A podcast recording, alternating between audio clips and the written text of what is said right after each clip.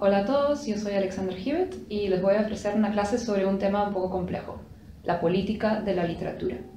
No les voy a ofrecer un panorama general de este asunto por tratarse de un tema bastante complicado, pero les voy a explicar una intervención clave en el debate, el de Walter Benjamin, en un texto de 1934 que se llama El autor como productor. En este texto, Walter Benjamin se acerca a este debate que ha ocupado muchísimas horas de conversación entre los críticos literarios. Un texto literario es algo de valor porque se separa de la vida o es un texto de valor porque más bien se conecta y impacta la vida.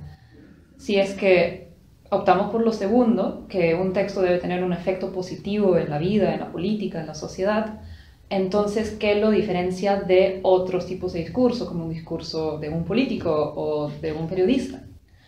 Y por el otro extremo, si es que decimos que no, que el, valor justamente de la literatura es que no es como los demás discursos, entonces es un simple escapismo, podría también ser problemático. Entonces lo que voy a hacer en esta clase es explicar cuál es la noción de Walter Benjamin de este asunto y luego llevar a cabo un ejercicio, un, ejemplo de análisis literario que se puede hacer desde la noción de Walter Benjamin. Voy a explicar el caso de La Hora Azul de Alonso Cueto, es una novela del 2005 sobre el tema de la violencia política y lo vamos a, a explorar desde la perspectiva de Walter Benjamin. Ok, entonces, para empezar, ¿cuál es la idea de Walter Benjamin? Pues él se acerca a la pregunta sobre si un texto literario es algo bueno porque tiene un buen mensaje, eh, un buen contenido que toca un tema importante, o si es bueno más bien porque está muy logrado en términos literarios, es decir, formal, ¿no? un, un estilo logrado. Entonces, por ejemplo, podemos pensar que tenemos una novela que tiene un mensaje claramente discriminador o fascista, pero que está muy logrado en términos de estilo. Entonces, ¿es una buena novela o es una mala novela? O por el contrario, podremos pensar en una novela que tiene efectos muy importantes sobre la democracia o por los derechos humanos, pero en términos de estilo es pues chato, que no nos inspira, ¿no? Entonces, ¿es una buena o es una mala novela? Benjamin propone una solución interesante a esta cuestión a través de la noción de técnica. Su noción de técnica no es solamente técnica literaria, ni solamente una técnica política, sino que para él son ambas cosas a la vez. Eh, es algo que reta a algunas de las nociones más comunes de la crítica literaria.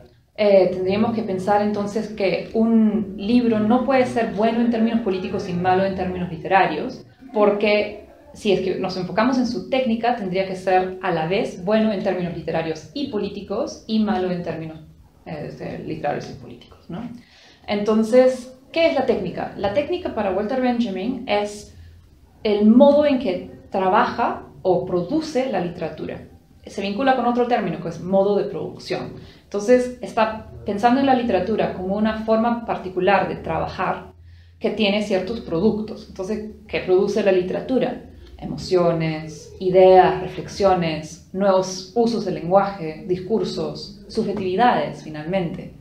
Pero claro, también produce ciertas relaciones sociales, ciertos sistemas de poder, em, puede funcionar para avalar ciertas jerarquías, para naturalizar ciertas ideas ideológicas.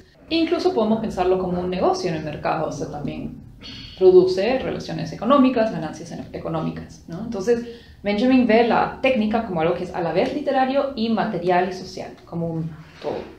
Entonces, él resuelve la cuestión sobre si la literatura es o no algo autónomo o algo de la vida, diciendo que tiene que ser ambas cosas a la vez. ¿no? Es un tipo de trabajo particular con el lenguaje, pero como un modo de producción, es un modo de producción como muchos otros modos de producción que está muy insertado en la vida material finalmente.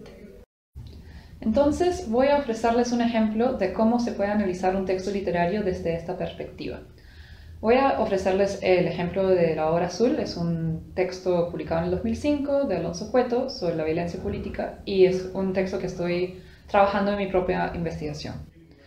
Entonces, alrededor de la literatura de la memoria hay un debate que tiene mucho que ver con la idea de cuál es la política de la, literatura porque hay algunos que opinan que este tipo de literatura es importante por el tema que toca y porque es relevante a la sociedad. Y para ellos no importa tanto si el estilo literario es logrado o no. Pero por el otro lado tenemos personas que dicen que esta literatura simplemente está siguiendo una moda, que está tratando de complacer, digamos, criterios políticamente correctos y que no tiene un valor literario. Y bueno, hay una tercera posición que diría que es buena literatura en términos estrictamente literarios y el hecho de que toque o no la memoria de la violencia política es, digamos, irrelevante para su calificación. Entonces, ¿qué hacemos frente a esta complejidad? Pues yo creo que la, la idea de técnica de Walter Benjamin nos puede ofrecer una entrada interesante. Entonces, ¿cuál sería la metodología? Primero sería preguntarnos por cuál es la técnica de la novela, en, términos de, de Benjamin, ¿no? Y segundo, preguntarnos por cuál es el efecto de esta técnica, tanto en términos literarios como políticos, ¿no? los dos como una sola cosa. Entonces, para empezar, ¿cuáles son las técnicas utilizadas en la hora azul de Alonso Cueto? Primero podríamos decir que una técnica importante es haber trabajado con fuentes reales. Quizás esto no sea un criterio literario tradicional, pero para Benjamin sí sería válido porque estamos pensando en las materias con las cuales el autor o el productor trabaja para producir algo. Entonces, ¿con qué trabaja Alonso Cueto? Pues con fuentes reales, ¿no? Está la CBR, la novela fue publicada justo después de que saliera el informe final y bueno, él siguió los casos, las audiencias públicas, que eran testimonios de víctimas por televisión, todos los casos en la prensa, etc. Y especialmente fue inspirado por un hallazgo de Ricardo Seda, que es un periodista que escribió en el 2003 una crónica periodística que se llama La muerte en el Pentagonito. Y en unas pocas páginas de este libro aparece un caso, y ese caso fue el que inspiró La Hora Azul. Es el caso de una joven andina de 15 años más o menos que fue raptada por un oficial del ejército eh, y fue pues, mantenida en cautiverio y bueno, violada, abusada sexualmente hasta que ella pudo escapar. ¿no? Entonces esta anécdota pues inspiró, interesó mucho a Alonso Cueto y eh, redactó la novela en base a esa historia. Entonces es interesante que si no hubiera sido por Alonso Cueto, esto no hubiera pasado de ser unas páginas dentro de un libro periodístico más, más grande que abarca otros temas y quizás no hubiera sido tan recordado. Ok, eso es la primera técnica. La segunda técnica entonces es desde qué perspectiva narrativa escoge Cueto realizar esta novela, ¿no? Tenemos el contenido, pero no tenemos con qué técnica lo presenta. Entonces él escoge hacerlo a través de la focalización o la mirada de un personaje que no es la víctima y no es tampoco el perpetrador, o sea, el, que la raptó, sino años después, el hijo ya adulto del perpetrador se da cuenta que su padre fue la persona que raptó y violó a esta chica. Entonces tenemos la focalización a través de un personaje hombre, adulto. Este hombre es de clase alta, muy, digamos, educado, privilegiado, acomodado, y em, es también una persona muy sensible, muy reflexivo, y entonces el tono de la narración tiene esa intimidad, esa sensibilidad, esa, esa tendencia a reflexionar profundamente sobre lo que, lo que va observando de la vida. Ok, entonces eso es la segunda técnica. La tercera técnica entonces sería el tipo de lenguaje con que está redactada la novela. Eh, Cueto escoge un lenguaje literario bastante simple, es decir, muy cercano a la manera en que podríamos hablar cualquier, cualquier persona, muy coloquial, no hay oraciones demasiado largas, no hay figuras literarias demasiado sorprendentes, no hay metáforas estrambóticas, no hay términos ni referencias muy cultas, es un lenguaje bastante simple y ordinario. Entonces esto hace de la lectura pues, bastante fluida y, simple.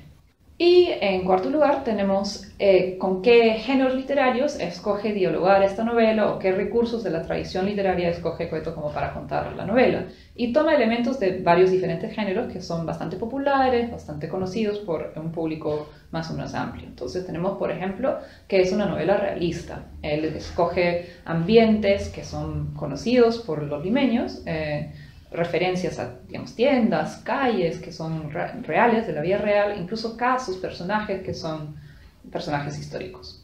Luego tenemos eh, la novela policial. Claro, gran parte de la trama de la novela está ocupada por la, la búsqueda de parte de este hombre por la víctima. Él quiere encontrarla porque quiere ayudarla aunque es un poco problemático porque cuando la encuentra la seduce y tienen una relación sexual que podría ser visto como una especie de repetición de lo que pasó anteriormente con ella. ¿no? Entonces ahí tenemos el tercer género literario que, que, también trae a colación la novela, que es melodrama, ¿no? porque tenemos relaciones íntimas, amorosas, también hay mucha reflexión sobre las relaciones familiares.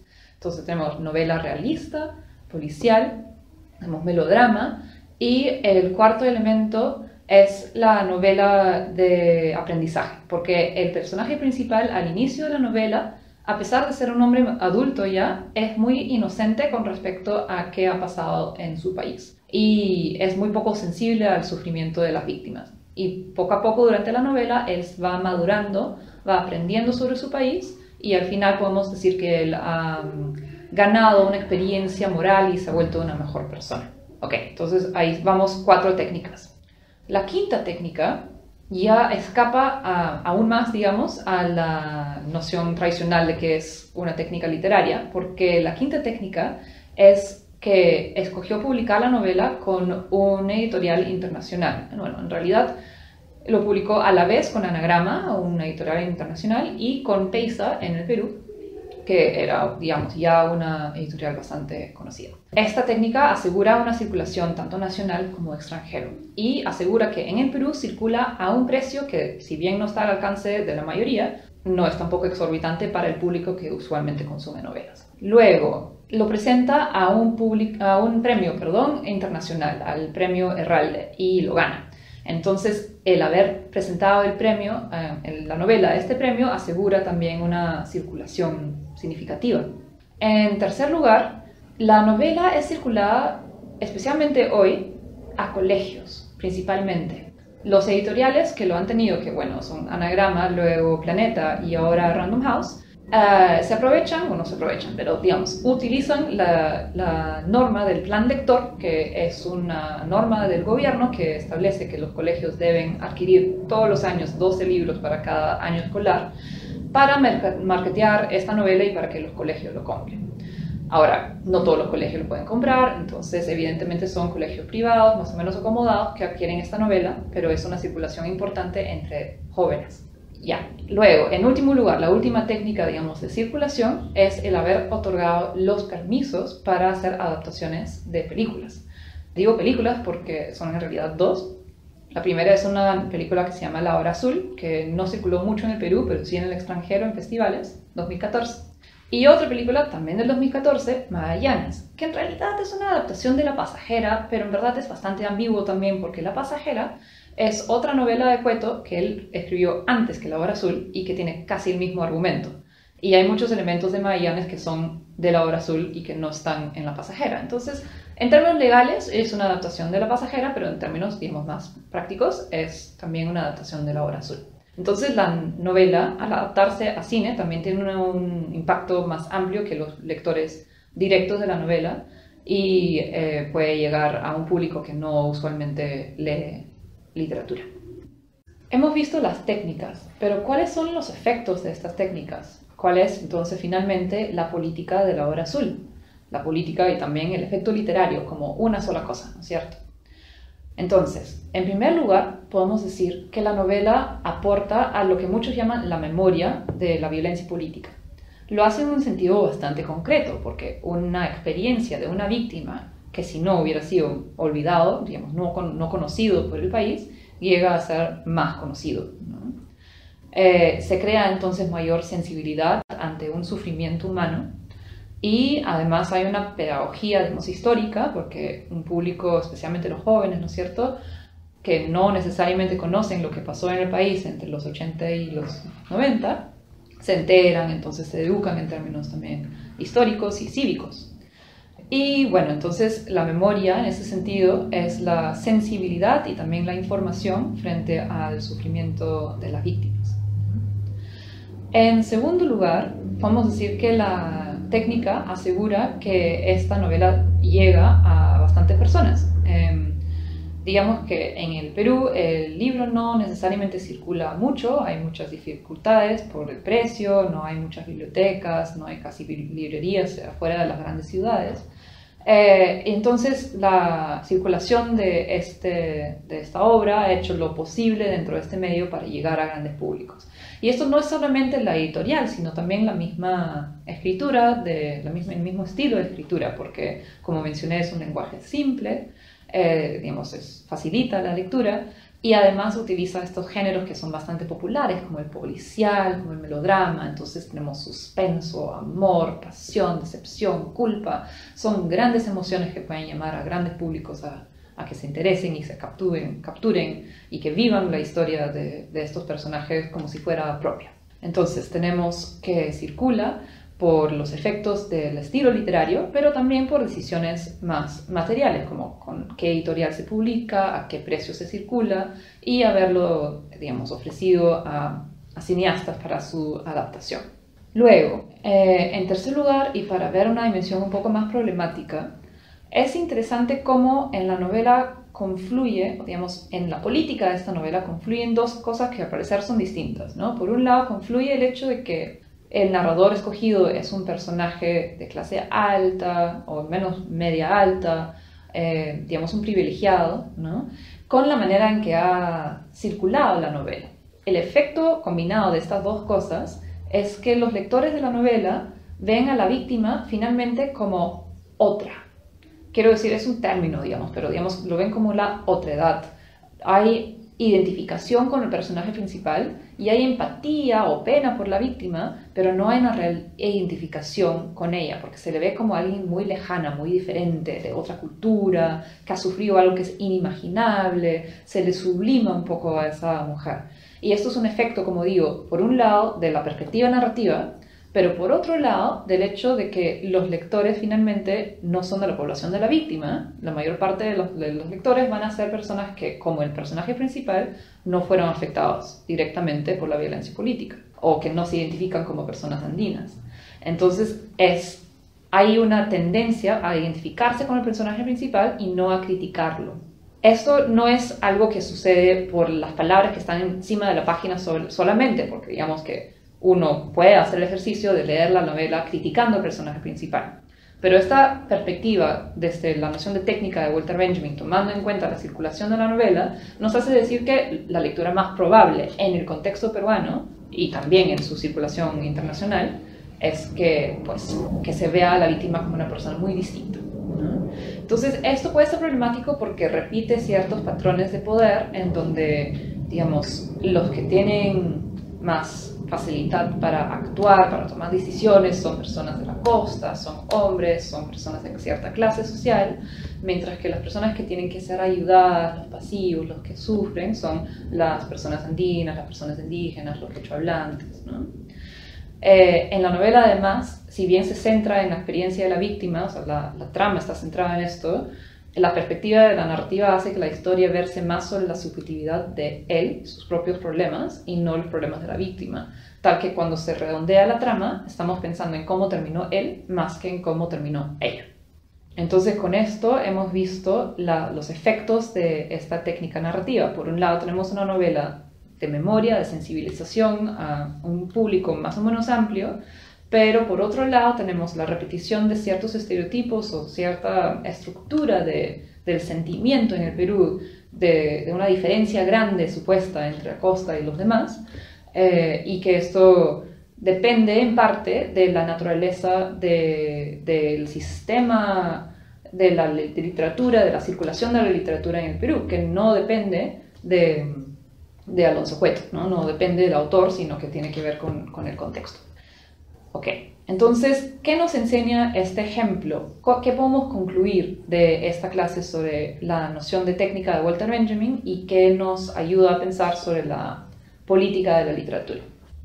No hemos visto que sería muy difícil simplemente decir si esta novela es buena o mala en términos literarios o en términos políticos. Las dos cosas están muy imbricadas y no hay respuestas fáciles. No, no se trata entonces esta perspectiva de tildar de bueno o malo algo, sino de prestar atención a cuáles son los efectos complejos, matizados, que pueden tener tanto la manera de escribir de un autor, la temática, el tema, pero también cómo ese tema es luego vivido, eh, asimilado por los lectores. Yo he estado hablando, por ejemplo, más que nada de la circulación en Perú, pero si tomamos en cuenta la circulación internacional, también hay otro efecto de la novela, en donde podríamos pensar, por ejemplo, que la novela aporta cierta imagen del Perú visto desde Europa, desde Estados Unidos, como un lugar exótico, como un lugar donde hay mucha violencia, donde hay una cultura diferente que es misteriosa. Entonces, depende mucho de qué tipo de circulación estamos considerando. En el Perú, como dije, es una novela que aporta la memoria, es una novela que sensibiliza ante la víctima, que enseña sobre el tema, pero no podemos olvidar que es más a cierto sector que a otro y es repitiendo ciertos patrones. Digamos, que la novela funciona, cómo funciona gracias a la manera en que está configurado las relaciones sociales en el país.